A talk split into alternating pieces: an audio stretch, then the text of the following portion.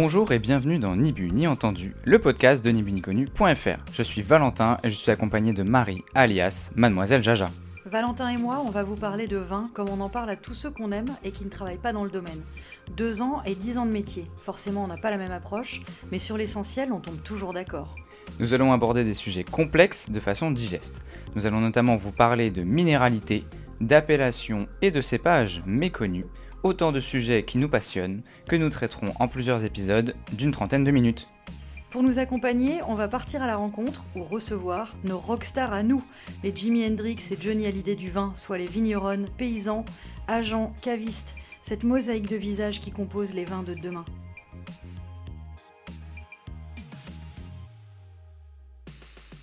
Alors Marie, on se retrouve aujourd'hui dans ce dernier épisode consacré au terroir. On va revenir sur ces trois rencontres pour faire le point sur ce que nous en retenons.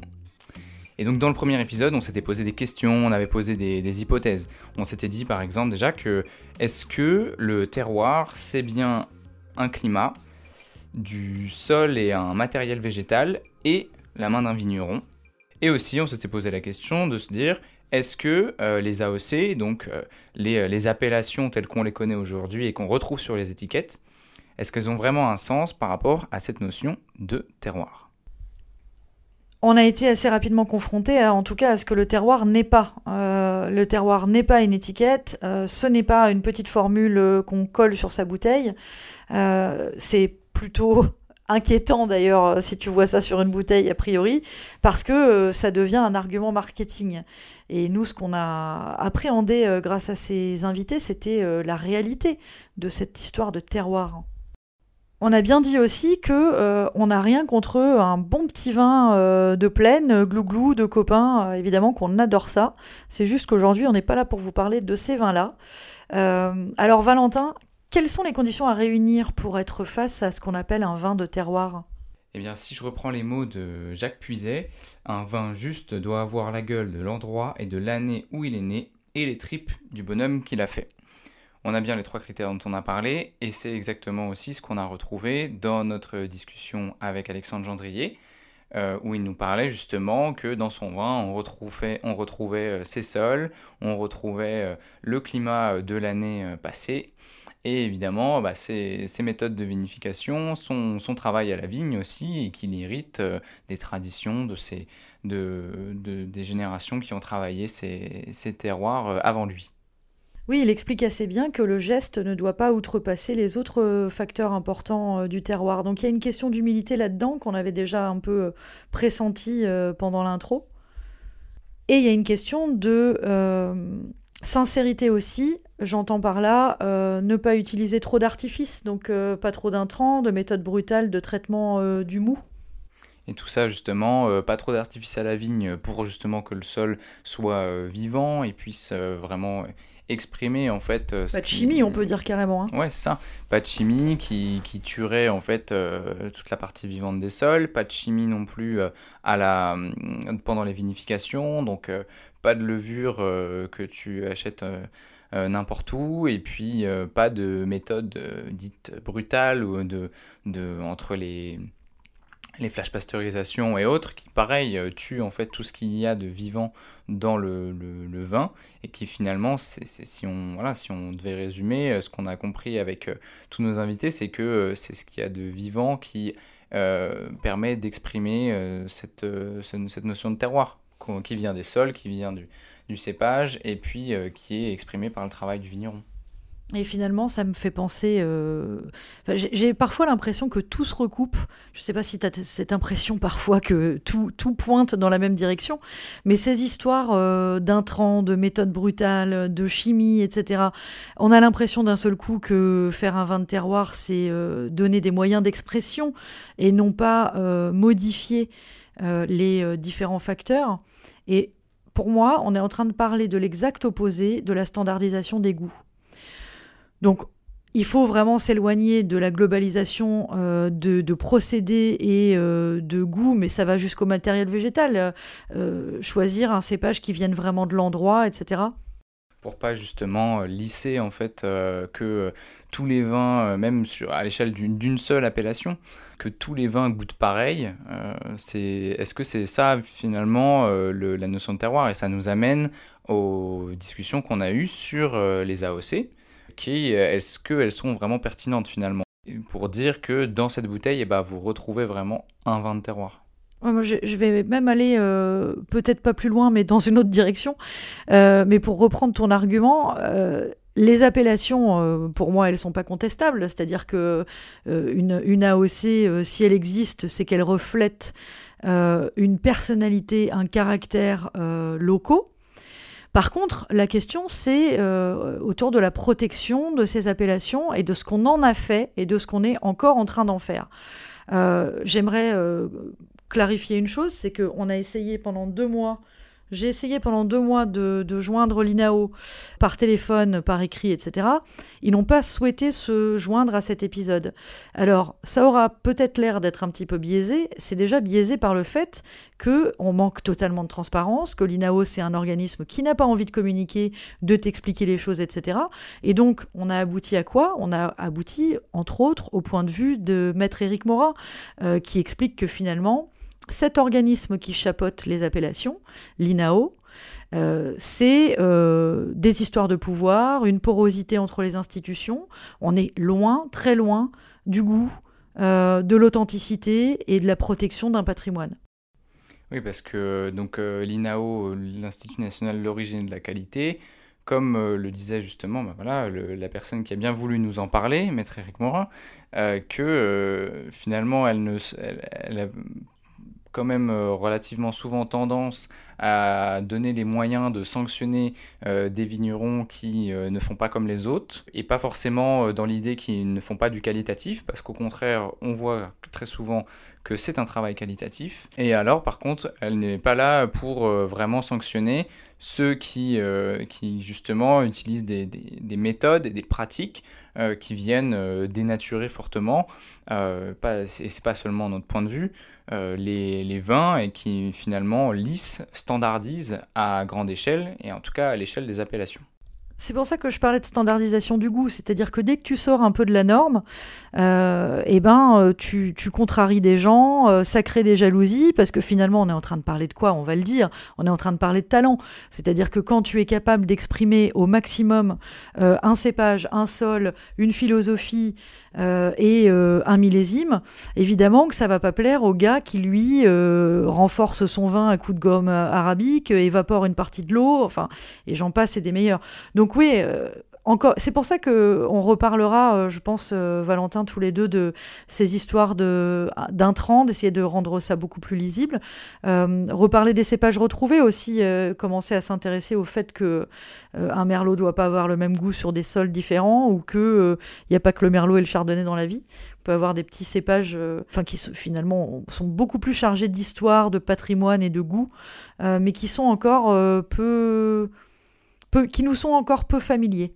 Oui, c'est euh, peut-être aussi une explication, euh, le fait qu'ils soient peu familiers, alors que pourtant ils étaient souvent euh, là avant euh, les cépages internationaux que tu, que tu, as, que tu as cités, euh, qui viennent de, France, mais pas forcément de voilà, de, de, certaines régions où on les plante pourtant massivement actuellement.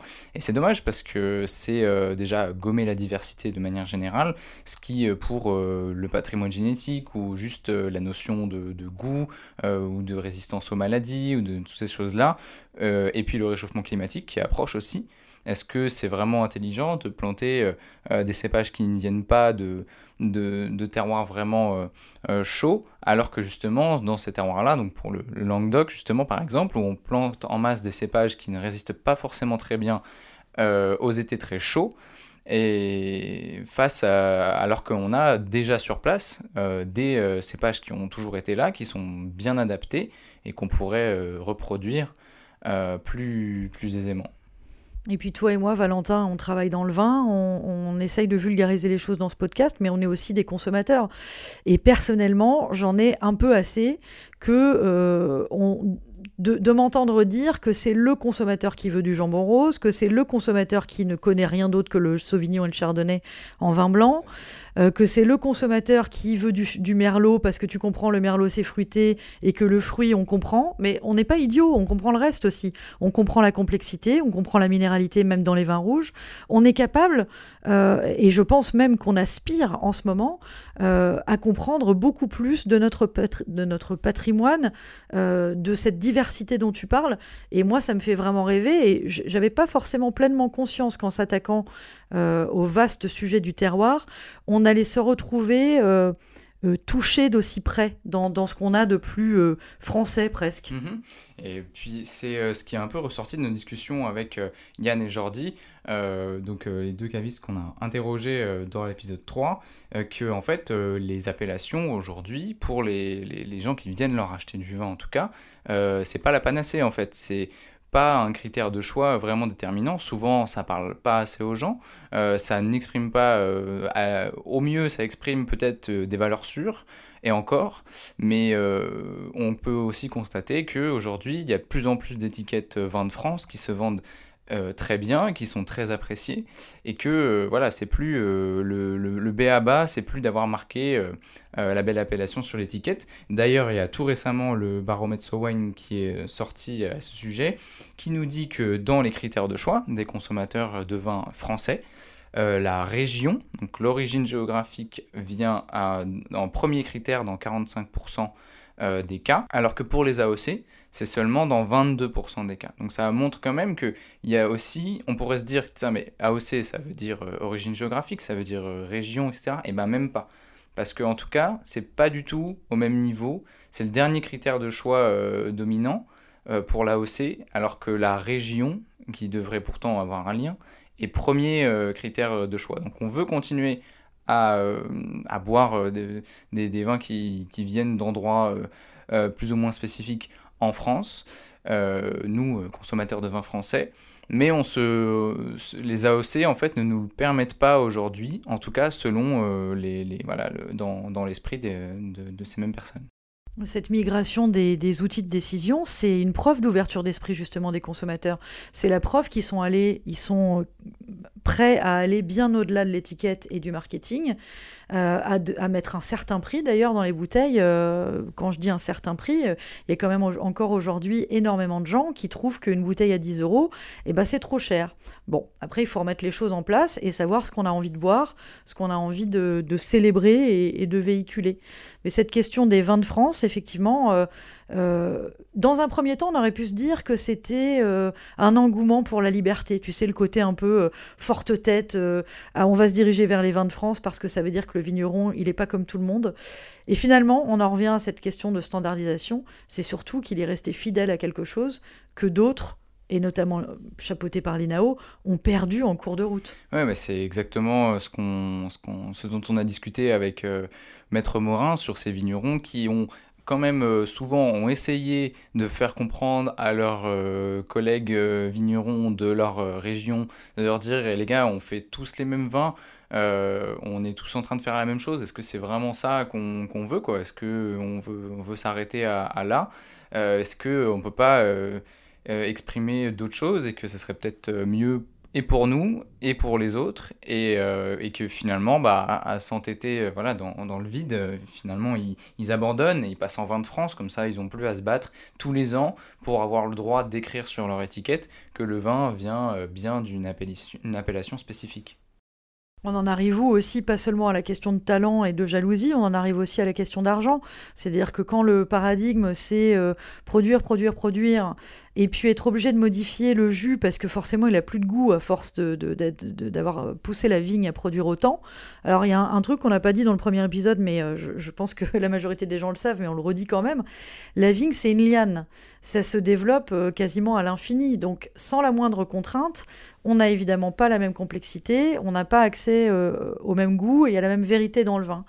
Euh, évidemment, si moi je veux plus de bouteilles, si je veux produire plus de bouteilles, il me faut plus de jus, donc il me faut plus de raisin, je vais avoir moins de goût. Donc je vais renforcer avec des artifices. Mais c'est vrai qu'à la finalité, euh, je vais pouvoir euh, fondamentalement vendre ma bouteille moins chère, mais je vais où? Ah, je vais où à la fin? C'est ça, et puis là on voit bien du coup les deux mondes qui se dessinent et qui finissent forcément par s'opposer parce que le, des deux côtés, on met le doigt dans un engrenage. Quand on va vers euh, ce, dont tu parles là, donc de, de manipuler à outrance parce qu'il faut en même temps faire du volume et en même temps que ça soit buvable, euh, une fois qu'on a mis le doigt dans, dans l'engrenage de la manipulation excessive, bah, on n'a jamais fini en fait parce que une fois que tu commences à, introduire quelque chose, et eh bah, ça déséquilibre ailleurs. Mmh. Et puis cette, cette équilibre naturel qui se fait euh, ne, n'a plus plus cours et il faut euh, voilà faut forcément encore plus protéger. Ça se passe exactement pareil à la vigne. Euh, quand on commence à ajouter de l'engrais à ajouter beaucoup de choses dans, dans, les vignes qui n'apparaissent pas qui ne se renouvellent pas qui se retrouvent pas naturellement et eh bien après voilà la, vigne s'y habitue c'est une plante qui s'adapte à son environnement. Donc si dans son environnement, bah, tout est dispo tout le temps euh, sans problème, bon, bah, elle est plus, plus fragile aussi. Elle va moins euh, développer de résistance à, tout ce qui, peut, ce qui peut passer. Et donc voilà, faut encore la protéger. Mmh. Et c'est pareil dans l'autre sens. Si on, on se rend compte qu'en fait, il y a un équilibre général qui se, qui se crée naturellement quand on a des vignes euh, qui sont travaillées proprement, donc sans produits chimiques, qui tue euh, absolument tout sans distinction, qu'on va plutôt faire en sorte d'accompagner le développement de la vigne, d'accompagner le développement des sols et leur diversité euh, microbiologique et tout ce qu'on veut, que après, une fois qu'on a fait ça, et ça la plupart des vignerons qui ont entamé ces démarches-là le constatent, qu'au bout de quelques années, et eh ben en fait, à la cave, tout est beaucoup plus simple, ou en tout cas la, nature fait un peu mieux les choses et par elle-même euh, que euh, bah, tout est déjà euh, correctement présent sur, le, sur les raisins qui vont fermenter tout seuls et qui vont aller au bout de ce processus qui va donner un vin qui ressemble bien à là d'où il vient parce que bah, voilà, c'est il n'y a pas plus concret comme méthode de faire. Mais c'est deux mondes différents qui ne peuvent que s'opposer dans l'état actuel des choses. Et Actuellement, c'est encore les vignerons de la première catégorie qui sont euh, majoritaires euh, donc euh, dans les syndicats, dans les interprofessions, etc. Donc fatalement, ça clash à un moment donné et puis le rapport de force n'est pas souvent en, du côté de ceux qui travaillent le plus proprement possible. Autrement dit, et c'est peut-être pour ça euh, que euh, on est parti directement sur cette saga du terroir. Finalement, ça n'a rien d'étonnant pour euh, le podcast Le bébé de Ni bu ni connu et, notre ADN. Comment tu peux parler de terroir si tu parles pas au moins de bio? Très honnêtement, ça m'ennuie de prononcer ce mot parce que j'aurais voulu qu'on on ait un vocabulaire pour définir l'agriculture chimique et pas être obligé de recourir à un vocabulaire pour parler de l'agriculture et de la viticulture telle qu'elle a toujours été avant euh, les années 40-50. Euh, donc il est là le problème, c'est-à-dire que à chaque instant, on est obligé de repenser l'échelle. Est-ce qu'on est en train de parler du vin euh, dans son histoire depuis les débuts, ou est-ce qu'on est en train de parler d'un cours errant qui en gros a commencé dans les années 50 et puis là on est 70 ans plus tard? Euh, et puis j'espère qu'on va s'apercevoir qu'on est en pleine fausse route et qu'on pourra qualifier ça euh, avec un peu d'ironie et de moquerie euh, d'errement chimique. tu l'as dit, c'est deux visions du monde qui s'affrontent et c'est deux visions du futur qui s'affrontent aussi. Parce que là, on n'est plus en train de parler c'est ça le problème quand on parle d'argent, c'est qu'on on, perd le sens des réalités. On commence à ne plus trop avoir le temps de dire euh, Ah oui, bon, d'accord, c'est peut-être pas bio, mais enfin, quand même, t'as vu, c'est bon, c'est bien fait. Mais pour moi, la question du goût, elle est fondamentale. Mais même s'il n'y avait pas la question du goût, est-ce que euh, on, veut continuer dans cet épuisement des ressources, euh, dans cette désertification des sols, dans cette dans cette érosion quand il y a de la pluie parce qu'il n'y a plus de, y a plus rien qui retient ce sol qui finalement est devenu inerte, sans vie et qui n'est plus habité. On peut voir des signes encourageants, notamment dans le fait que mm, là le, bio, euh, en tout cas côté euh, viticulture et puis même agriculture en général, mais surtout en viticulture, euh, est en train d'exploser. C'est une croissance à deux chiffres chaque année. de ce point de vue-là, ça va dans le bon sens. On parlait aussi avec euh, Maître Morin du fait que maintenant, dans le cahier des charges des, euh, des appellations, des AOC, on peut intégrer euh, ce, un label, donc un label type agriculture biologique, même pourquoi pas biodynamie, hein, ça arrivera peut-être un jour, mmh. et aussi le label, d'autres labels d'agriculture dit raisonnée comme HVE ou ou Terravitis, par exemple, maintenant, aujourd'hui, les appellations, enfin les vignerons d'une appellation ont le droit de dire si vous voulez écrire l'appellation sur l'étiquette, eh ben, vous devez forcément être certifié de tel et tel label. Ça, on peut le voir comme une, bonne chose aussi, que finalement, ça s'intègre dans les exigences globales des vignerons. Euh, et que de toute façon maintenant c'est un voilà c'est un, c'est un, sujet pour tout le monde c'est tout le monde à, l'esprit qu'à un moment donné va falloir euh, se passer euh, plus ou moins de la chimie J'aimerais, j'aimerais que ce soit, tu sais, présent dans l'esprit de tout le monde. Je suis pas sûre. Quand on voit ce qui se passe en ce moment à Bordeaux, le doute est permis. Je parle évidemment pas du Bordeaux magnifique, sublime, euh, de domaines qui font du travail remarquable et des vins absolument extraordinaires, à Bordeaux comme ailleurs. Euh, mais je parle vraiment euh, des résistances du vieux Bordelais, du Bordelais de l'ancien monde, du prochimie, des, des, des, pulvérisations limitrophes avec des écoles. Enfin bon, là, on nage dans un autre univers. Donc cette question d'ajout euh, des labels dans les cahiers des charges, euh, bien sûr que je comprends pourquoi tu en parles, puisqu'on est en train de parler de terroir. Donc on est en train d'expliquer que si on veut protéger le terroir, il faut peut-être quelques... Enfin, il faut peut-être... Il faut, c'est sûr, des contraintes environnementales aussi. Après, tout le monde ne partage pas euh, cette opinion optimiste de l'intégration de certains sous-labels au cahier des charges.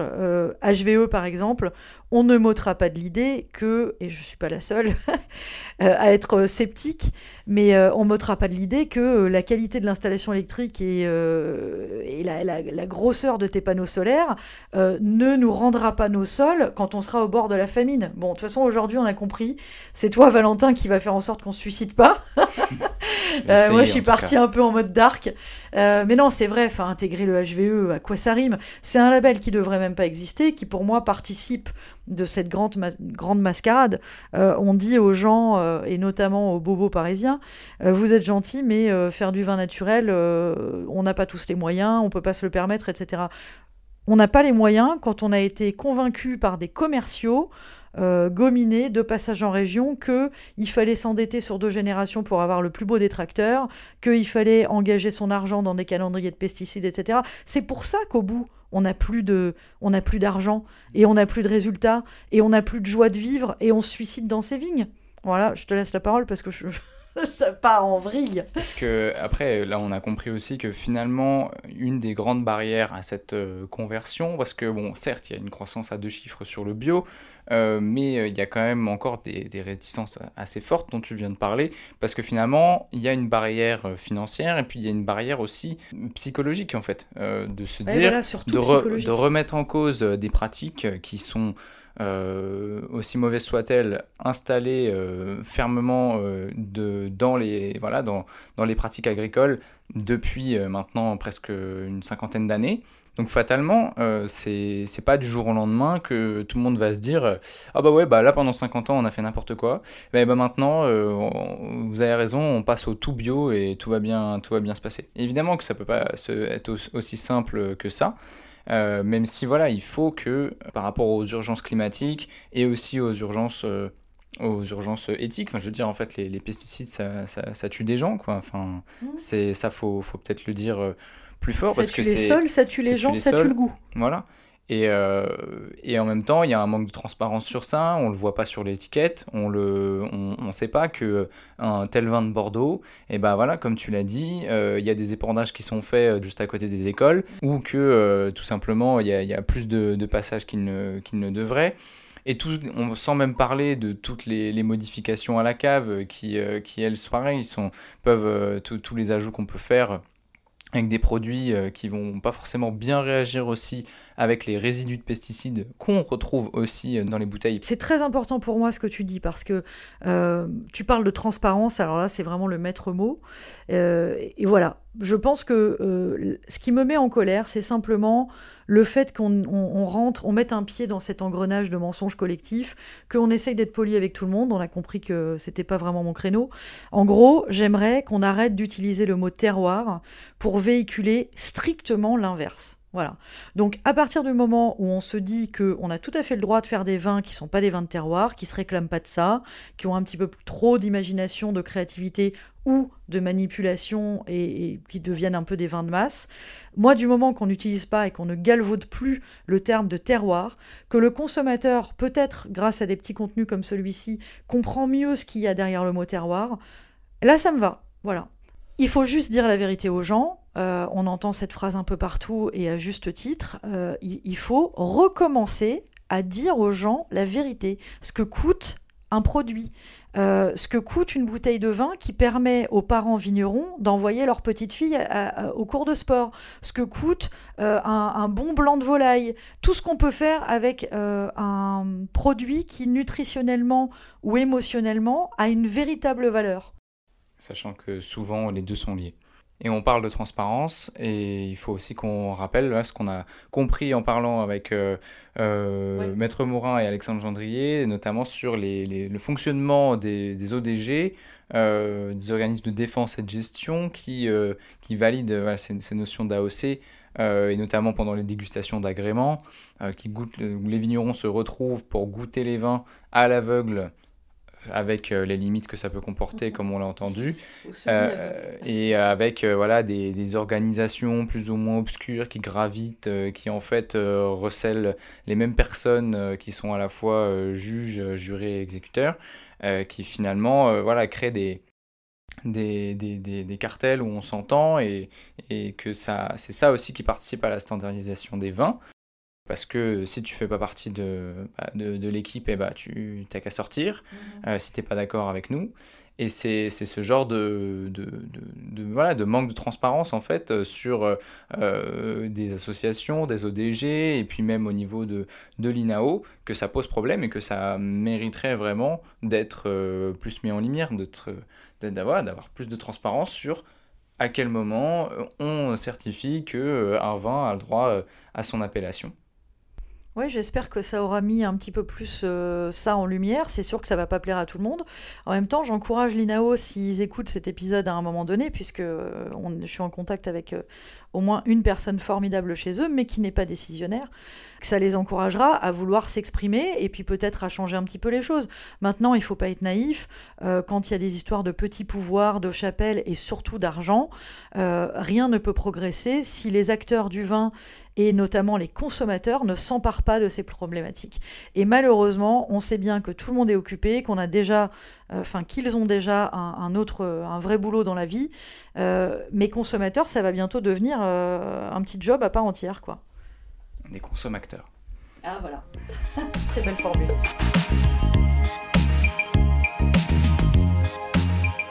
Allez, maintenant Valentin va mettre un peu de ce fameux terroir, euh, de ce fameux goût, de toute cette vie dans nos verres.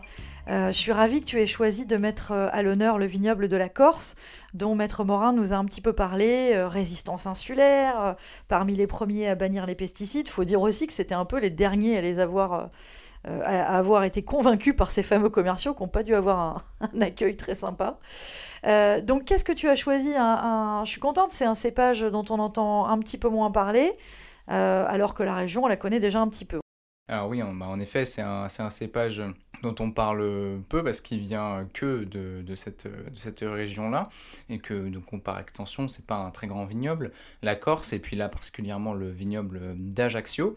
Euh, qui est donc, euh, donc le cépage, c'est donc euh, le Chacarello. Donc là, je, vais sûrement me faire insulter par tous les Corses pour ma prononciation, qui est sûrement très mauvaise. Et donc du domaine également, voilà. Attention à vos oreilles, domaine You Stilicionu, voilà le nom du, du vigneron, et Sébastien Poli Casablanca. Et je vous rassure, on le mettra par écrit. Hein. Oui, voilà, on, l'écrira proprement. Comme ça, vous pourrez faire votre propre prononciation. Et donc voilà, c'est une cuvée de Chacarello, donc c'est la cuvée Antica. Ce cépage qui est donc euh, cultivé sur des sols euh, d'argilo-calcaire et de schiste. Des sols assez, euh, assez diversifiés pour le coup. Et si l'on devait faire des liens entre ce vin et le terroir dont il vient, on, on retrouve là une certaine finesse, une fraîcheur qui est très lié au, cépage et au, climat méditerranéen, une fraîcheur voilà, très, très méditerranéenne. On retrouve la, fraîcheur de la mer Méditerranée, mais on retrouve aussi le côté plus chaleureux des, dans les, épices et les arômes qu'on retrouve dans, dans ce vin. C'est une bouteille qui est à quel prix? C'est une bouteille euh, qui se trouve aux alentours de 25 euros, qui selon moi en tout cas euh, vaut, vaut ce, prix-là, dans le sens où on a une vraie émotion dès le premier verre. Au fil de l'ouverture, euh, c'est toujours beaucoup plus de délicatesse, une, tension qui fait un petit peu saliver c'est fou parce que c'est à la fois dynamique, ça donne une certaine énergie, et en même temps, ça a ce côté un petit peu enveloppant. Ça laisse un très fin film euh, sur, la, sur, les, sur, sur les parois de, la bouche, et ça donne, ça donne envie, avec la salivation, ça donne envie de manger, ça donne envie de, de, de, parler aussi, de, s'exprimer, de, voilà, d'être là, à profiter d'un moment, et ça appelle aussi euh, voilà, euh, quand on parle de, manger, ça appelle une cuisine euh, méditerranéenne avec euh, des, des, choses à la fois rafraîchissantes mais pleines de, de caractère. Oui, c'est la fourchette haute peut-être pour certaines bouteilles de vin. Par contre, ta description, elle est vraiment à la hauteur de, de, cette, de ce reflet euh, d'un terroir, euh, de la présence du, du, terrain euh, géologique. et puis j'adore qu'on termine sur un rouge parce qu'on avait commencé avec un blanc, un chenin qu'on trouve ailleurs qu'en France et en Loire dans le monde. là, tu nous parles d'un cépage qui est vraiment, comme tu le dis, autochtone à la Corse et qui en plus d'y être autochtone n'a pas été récupéré sur d'autres terroirs et dans d'autres pays. Donc ça veut dire quelque chose de goûter ce cépage. Exactement. Et euh, je trouvais ça intéressant. Alors, euh, on avait pris le, chenin dans un de ces terroirs les plus emblématiques et maintenant, on, voilà, on prend euh, un cépage qui, a un lien tout aussi fort avec son lieu d'origine. Alors, what's next? Parce que à chaque fois euh, qu'on s'interroge sur un sujet, on aboutit à trois ou quatre questions. Alors, heureusement, beaucoup de réponses, mais des questions aussi. Euh, on a parlé de vulgarisation des intrants, essayer de vous expliquer de façon simple en quoi ça consiste et pourquoi c'est mal. Euh, on a parlé des cépages retrouvés, qu'on appelle aussi les cépages autochtones, modestes, etc. Et tout ça nous a naturellement amené à un prochain thème de saga et cette prochaine saga portera naturellement sur les vins vivants. Matériel végétal, sulfite ajouté, la garde, est-ce que les vins vivants se conservent? Et puis la biodiversité, et aussi la question que tout le monde se pose tous les jours, sélection massale ou sélection clonale? Oui, euh, effectivement, ça mérite euh, une bonne explication.